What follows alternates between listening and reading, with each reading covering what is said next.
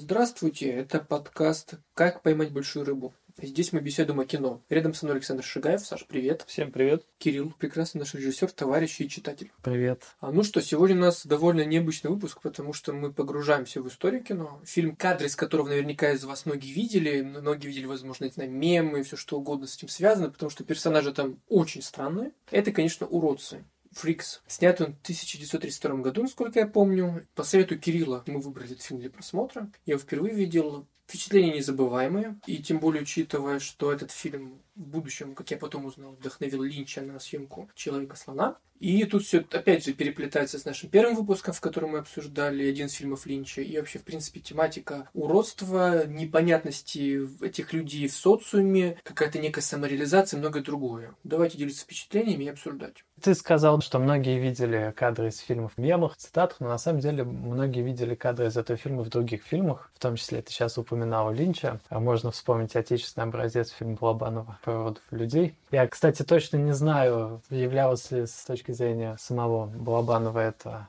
скажем так, омажем или цитированием он рассказывал другую историю, что они где-то купили какие-то старые фотокарточки, и вроде как они послужили триггером, но фильмы близкие по духу, по своему содержанию. Причем фильм этот интересен не только для истории кино, но, наверное, да, еще для истории общества. Сейчас даже диалог ведется о том, что такое норма, кто уроды, кто люди. Давайте про контекст. Это 31 год съемок. Через три года будет развернут кодекс Хейса. А такая пуританская цензура в американском кино, когда много из того, что мы привыкли в жанре жанр в американском кино поздним, после 50-х годов выпущенным, было просто запрещено и не доходило до кинотеатров. В то же время в Америке и в Европе происходит открытие жанра хоррора, и американский режиссер Тодд Браунинг снимает свой самый кассовый успешный фильм, который многие знают, это «Дракула» с Беллой Лугоши в главной роли. На волне этого успеха ему дают творческую свободу, неплохой по тем временам бюджет и зеленый свет на съемке его опус магнума, фильма, который мы знаем как «Уродцы». К этому фильму он шел всю жизнь. Вообще, Тодд Браунинг тоже интереснейший персонаж. Тодд — это псевдоним, рожденный с немецкого языка. Тодд — это, как мы все знаем, мертвец. Сам в юности режиссер был циркачом, и он играл живого трупа. Его зарывали в гроб, и он в течение суток лежал, потом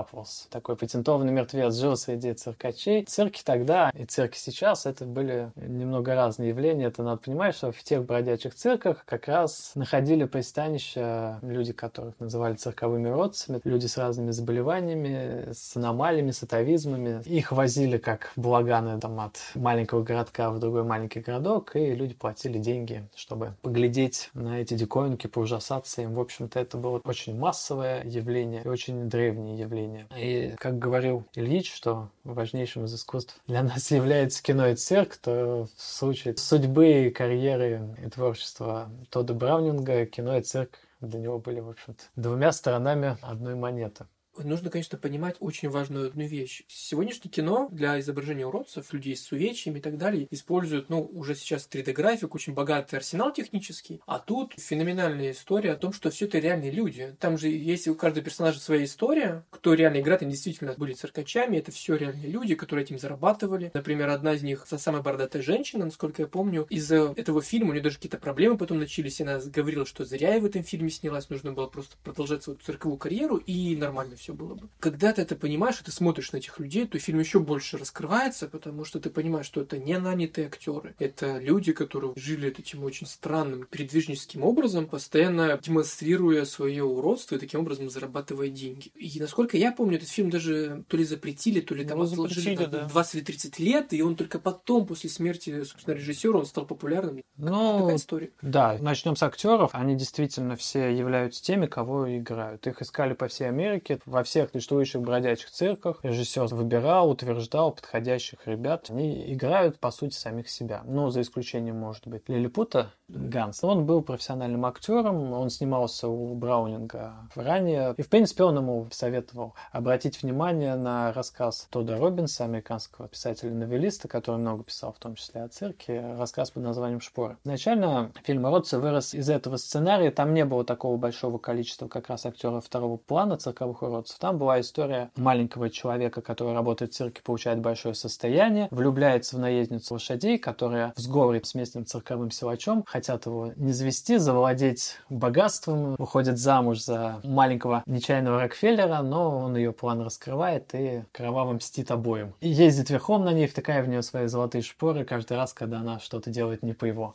Изначально сценарий базировался на этой небольшой новелле, но тот Браунинг, поскольку он был человеком, который знал ряд писателей обо всем этом мире, о мире цирка, об его изнанке, он, видимо, много личного чего хотел сказать и показать. И вот у него очень длинная карьера, и видно, что «Уродцы» — это один из последних фильмов в 30. Ну, на самом деле, после этого фильма его карьера похоронилась. Фильм совершенно не приняли. Фильм был снят на пике его и творческих возможностей, и славы, и, собственно, он этим пиком и стал. Дальше он покатился с горы, но к тому моменту он был не мод, сильно пил, у него было много травм физических и душевных. Вообще он человек был закрытый, интервью не давал, о нем мало что известно, что он думал, что имел в виду. Но для своего времени и для жанрового кинематографа, для хоррора американского, он, конечно, фигура знаковая, если не сказать культовая. Фильм был социально неприемлем, странные гуманистические идеи Браунинга тоже общество не хотело воспринимать, потому что, по сути, если говорить совсем простым языком, уроды, цирковые люди с физическими аномалиями, они живут в этом цирке совершенно нормальной жизнью, нормального коллектива, а по демонстрируемым моральным качествам, кто из них уродами является, они или обычные цирковые артисты, тут вопрос риторический. Не в пользу обычных артистов, они как раз над малышами этими убогими издеваются и вообще ведут себя нечистоплотно. Вообще есть три точки зрения на то, что хотел сказать автор. Скажем так. Во-первых, как сказал Кирилл, что настоящие уроды – это обычные люди, которые гнобят э, физических уродцев. Второй вариант, что после того, что делают физические уродцы после той мести, которую они учиняют, они сами тоже становятся моральными уродами. И есть еще третий вариант, он, скажем так, самый непопулярный на данный момент, но тоже имеет место быть, то, что Браунинг не вкладывал никаких моральных идей в этот фильм, и что он просто снимал хоррор. Здесь надо сделать оговорку, что мы никогда не узнаем, что же вкладывал тот Браунинг в собственные фильмы Ротс, потому что он в том виде, в каком его снял тот Браунинг, не сохранился. Получается из твоих слов, Саша, что там есть две темы первые, которые превалируют, но при этом они так или иначе связаны с феноменом зла. Зло всегда остается злом, кем бы ты физически не был. Если ты Да, да, да. карлик, ты приносишь зло, ты тоже урод. Если ты здоровый физический человек, ты делаешь что-то злое, значит, ты тоже становишься уродцем. Именно поступки. Во всех случаях главное душа, скажем так. То, как ты поступаешь. Если ты делаешь плохо, значит ты урод. Конечно, очень популярна эта тема. Ну, с Гансом, собственно. Только люди узнают, что у другого человека есть деньги, отношение к нему меняется. Ну, по крайней мере, внешне. Клеопатра, она уже не просто над ним измывается, она хочет заполучить его богатство и думает, как бы это сделать. Я, если честно, переживал, что в итоге в конце все-таки она добьется своего, и что она его убьет, завладеет его всеми этими сокровищами. Мне так грустно было, мне так жалко было Ганса, я так давно не жалел персонажа вообще какого бы то ни было. И, если честно, стыдно признать, но я отчасти был рад, что все закончилось так. Хотя, конечно, то, что они сделали с Клеопатрой, и то, в кого она превратилась, это я все-таки не смог одобрить. Ну, кстати, что они сделали, вот этого мы так и не увидели, потому что, чтобы хоть как-то продать зрителю фильм, католическая цензура поспешила оттуда весь шок-контент, который там содержался, вымороть. Расправа и месть остается за кадром. Мы видим только карликов с ножами, которые под дождем со всех сторон ползут, идут, Наступают. лезут, да, наступают. Если говорить о киноязыке, как раз про планы, про кадр начал говорить. Как вам визуальный ряд? Как это вообще планово устроено? Есть там что-то интересное, новаторское? Ты просто, Кирилл, вначале говорил, что из этот фильм он вдохновил многих других режиссеров, и многие кадры оттуда вы точно могли видеть в последующих картинах. В принципе, фильмы Браунинга очень много кого вдохновили. Тот же Дракула, из Дракулы очень много всего выросло. Ну а сам Браунинг э, в том числе вдохновлялся на вот фильме «Ротс». Можно разглядеть тоже немецкий экспрессионизм, поскольку большая часть его видных представителей из Германии к тому моменту эмигрировали как раз в США. И, во-первых, они для жанра хоррора являлись к тому моменту каноном. Во-вторых, они там жили, творили, естественно, влияли. Опять же, он полностью отснят в павильоне, в созданных специально для него декорациях. Что любили экспрессионисты. Там есть свой художественный выразительный язык. Эти карлики с ножами, они стоят перед глазами. Как это сделано? Почему это сделано? Ты задумаешься потом. Или, собственно, Клеопатра, которую в конце демонстрирует уже в виде циркового рода саму. Если помните фильм того же Линча «Голова ластик», вот эта вот поющая женщина с щеками, как облака. Вот у меня она вот с этой вот Клеопатрой, которая кудахчет, обезножена, почему-то бьется в одного персонажа. Конечно, тот Бранник был мастером создавать такие визуальные образы и такие таких героев, которые остаются в памяти, остаются в кинематографе, уже порождая круги на воде. Но в первую очередь, конечно, фильм оказал свое влияние благодаря теме, благодаря предмету исследования. То есть благодаря цирковым актерам, которых эксплуатировали в то время, и активно использовался этот образ, и многие люди тогда понимали вообще, что это, и они могли, собственно, видеть даже, возможно, кого-то из В то время как раз-таки и не понимали.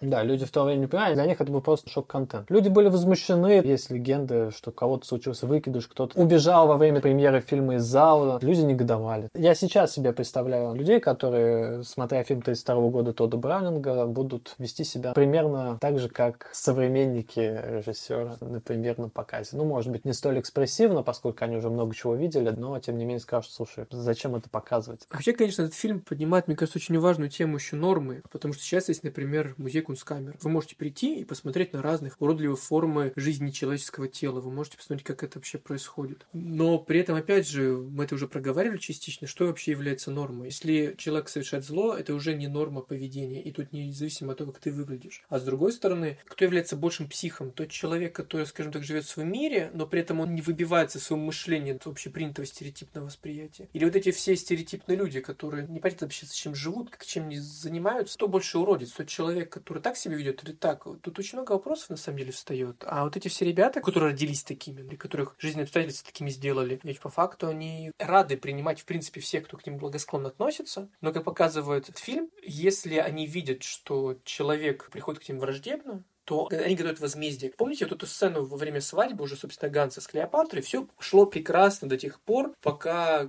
кто она, да, по-моему, возопила же, да, что вы там уродцы, там, противные и так далее. И тогда у них, наверное, что-то включилось, они поняли, за кого она их считает, и после этого все, уже возврата назад не было. Тут еще надо понимать, что в этой сцене она все это начала кричать после того, как они говорят, что они принимают ее. Стань одной из нас, да, да они как что... бы предлагают ей выпить, разделить с ними кубок. Да, это не нужно для нее, это отвратительно. А их за людей не считает. О чем выпив уже, разозлившись, она приходит в истерику, о чем она им сообщает, начинает насмехаться над своим новоиспеченным мужем, обижает смеющихся, веселящихся аки а, празднующих ребят. И да, здесь происходит тот, собственно, разрыв. Но с другой стороны, мы начали говорить, что в фильме все люди делятся на нормальных людей, которые кровожадны, полны пороков, и на карликов, которые более человечны. На самом деле там есть и вполне толерантные, как сейчас говорят, и вполне человечные, обычные люди, живущие тоже в этом сообществе. Это женщина-директор этого самого цирка, которую опекает и защищает всех этих микроцефалов, говорит, они же как дети, они прекрасны. А это клоун Фроза с его подругой Венерой, которые видно, что они не делают различия между одними участниками трупа и другими, вне зависимости от их особенностей, профессий, амплуа, физических достоинств, недостатков. Они видят этих людей как одной большой цирковой семьей. Если уж мы говорим о том, что хотел сказать режиссер или что он ощущал, я думаю, как человек, выросший в цирке, он, видимо, был достаточно погружен внутрь внутрь и воспринимал всех артистов цирка как э, один некий собственный внутренний социум, который живет по законам равенства или своего кодекса профессионального. И почему показатель Браунинг, он же был физически здоров, не было никаких увечий, поэтому очень симптоматично этот человек, одно из главных своих фильмов, делает фильм, которым, собственно, вкладывает этот его свой опыт. Он же мог, в принципе, от него отречься, да, и сказать, что в моей жизни этого не было. Наоборот, он понимает такую проблематику, которую, наверное, действительно мог понять человек, лишь живший в цирке, воспитывавшийся отчасти в цирке, и человек, который, в принципе, принимал цирк, а не считал своим наказанием или себя сверхчеловеком, а карликов и всех остальных людей с физическими увечьями недолюдьми. Поэтому очень красивая история ну, получилось. Еще на самом деле неизвестно, как Браунинг сам к себе относился, с учетом того, насколько у него тяжелая судьба была, и тот же алкоголизм, от которого он так до конца своих дней не избавился. Но он же еще в аварию попал, и он, как я понимаю, после этого физически себя чувствовал не очень, у него были отклонения, ему было физически больно и тяжело, он хромал. Не столь важно, что он на самом деле имел в виду, и имел ли, может быть, действительно это был просто жанровый фильм, которых он набил руку, а цирковых актеров он брал просто как материал, который ему наиболее знаком, понятен и близок. Но тем не менее фильм по его воле или не по его оказался прецедентным, оказался для своего времени слишком прогрессивным. Оценили его действительно через 30 лет, когда достали с полки, показали в Венеции. Но показали уже версию с купюрами, которую режиссер не благословил. А как вы думаете, что может быть такого сверхпрогрессивного сегодня снято снятый, чтобы шокировал зрителей. Я вот на своем веку вспоминаю только разве что какой-нибудь фон Триера. Но в целом, мне кажется, народ уже ко всему привык, и уродцы, мне кажется, уже настолько Ну, классическое кино. Из которое- современных, я думаю, сейчас самую большую дискуссию, естественно, вызвал последние фильмы Хржановского. Это «Дау». Они тоже выходят за рамки того, что жанровые, конвенционально. Ну и еще, я думаю, есть какие-то мировые аналоги. Возможно, мы их не видим, потому что, как и в случае с Браунингом, цензура уже положила их на полочку. На самом деле,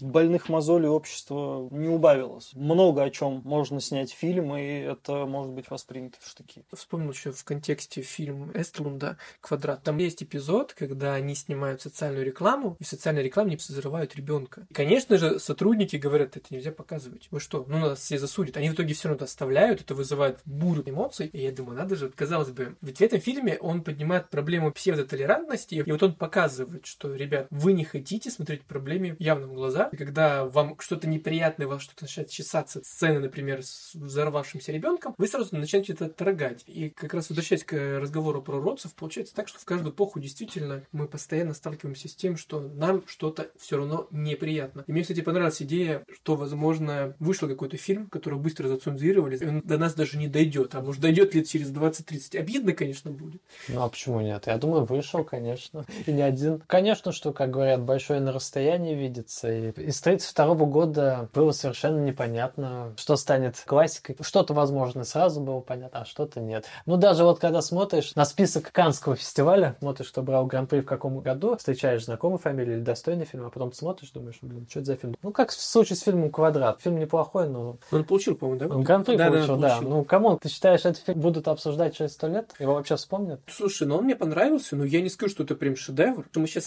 скатимся в Ну, субъективизм, конечно, да, но понимаю, о чем ты говоришь. В любом списке любых кинопремий, книжных премий, вообще я премии терпеть не могу. Ну, премия это всегда конвенциональная история Конечно. такая, по соглашательству. Либо дают слишком поздно, либо не дают вообще. Либо вообще в том-то и дело. Если ты не попал, например, в этот год, ну, условно, вышло там пять классных фильмов, а еще какая-то там общественная, социальная повестка была актуальна, быстренько дали этому фильму, который вписался, и нормально. Всех остальных списали со счетов. Я из-за этого как раз и не люблю премию. Я смотрю иногда эти списки, ну, кстати, не Оскара, конечно, списки Канского кинофестиваля будут, Венецианского, Берлинского. Что-то, да, можно найти, но в целом же это такое очень странное явление. Поэтому очень здорово, что мы сейчас говорим про фильм, который забыли. Режиссерскую версию уничтожили, чтобы она точно не дошла в изначальном варианте. Показали через 30 лет. Досняли, Дошло. между прочим, финал. Досняли, да, финал? Да. Ну, его не через 30 лет досняли. Его Ну, досняли его, да. продюсеры, чтобы спасти, как они считали, ленту в прокате. Точно, сцена, где, собственно, показывают уже вот во что они превратили. Это доснятая сцена, Нет, получается? нет, Это нет. какая? Хэппи-энд условный. Ты какую версию смотрел? Слушай, значит, я не смотрел, представляешь? хэппи-эндом?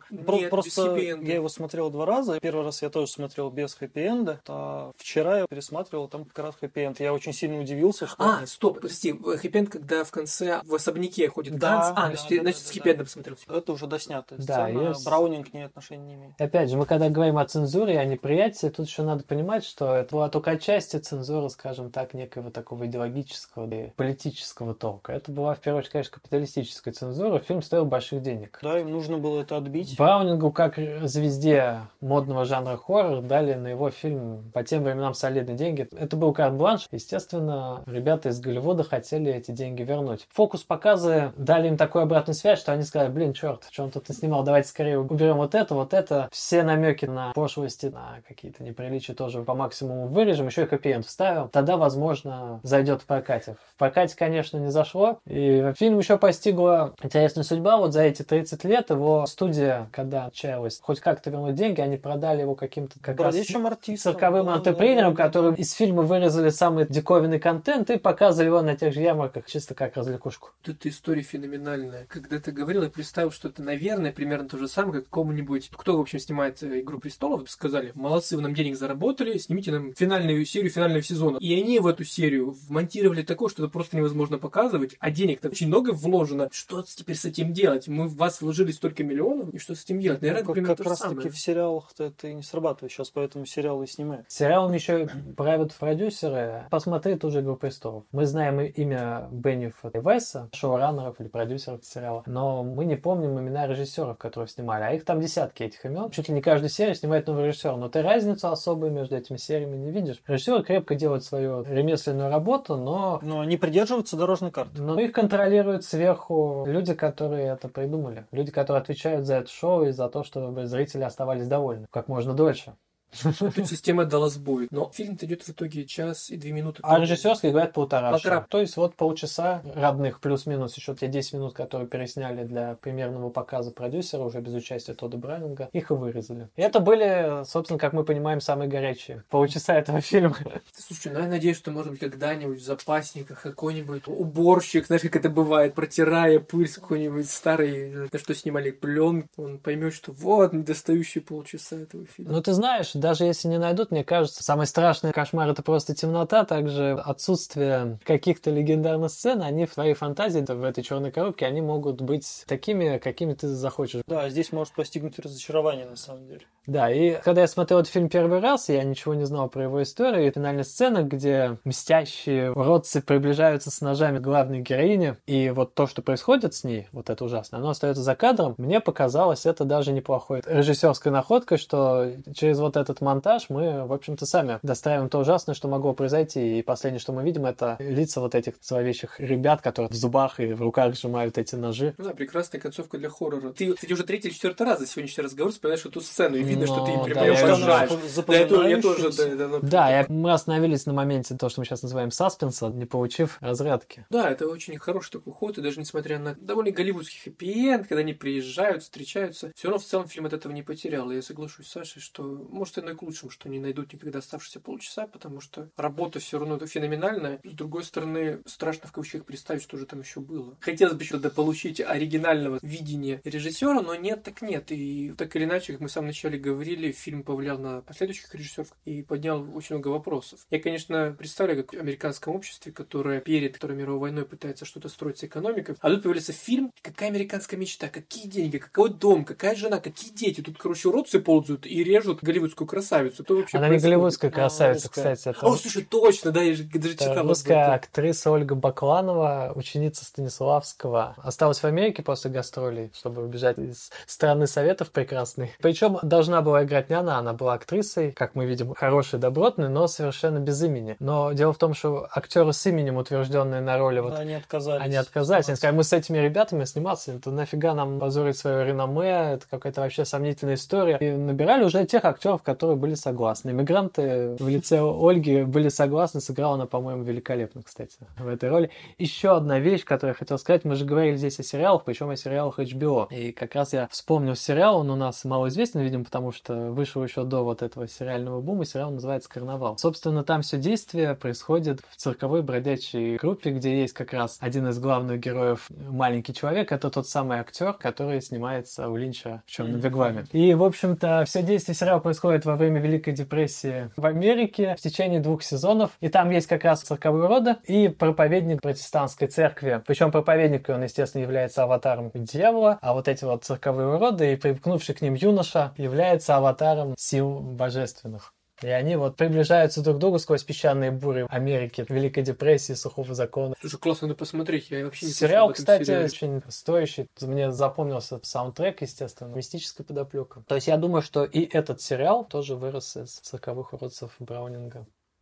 На выходе у нас получается, что фильм с уже почти 90-летней историей, богатый историей и создания, и восприятия зрительского, и потом переоткрытие его заново, и плюс режиссерская судьба непростая. В общем, целый коктейль, знаете, таких интересных фактов. Но на выходе мы получаем очень интересный продукт, который повлиял на историю кино в дальнейшем. И, как часто бывает, мне кажется, с гениальными произведениями, получила свою славу уже, к сожалению, после смерти автора. Самое главное, что этот фильм до сих пор очень хорошо смотрится. Он не выглядит да. устаревшим, он отлично снят. Ну, Отличный фильм, я поддержу. Если отбросить вот эту всю скандальную славу, то на него можно смотреть как крепкий детективный, драматический фильм. Он хорош. Пусть необычные актеры там, такой антураж. В общем, смотрите, дорогие друзья. Все рекомендуют единогласно. Это был подкаст «Как поймать большую рыбу». Меня зовут Александр Карпюк, Александр Шагаев, Всем пока. Кирилл. Пока-пока. Пока.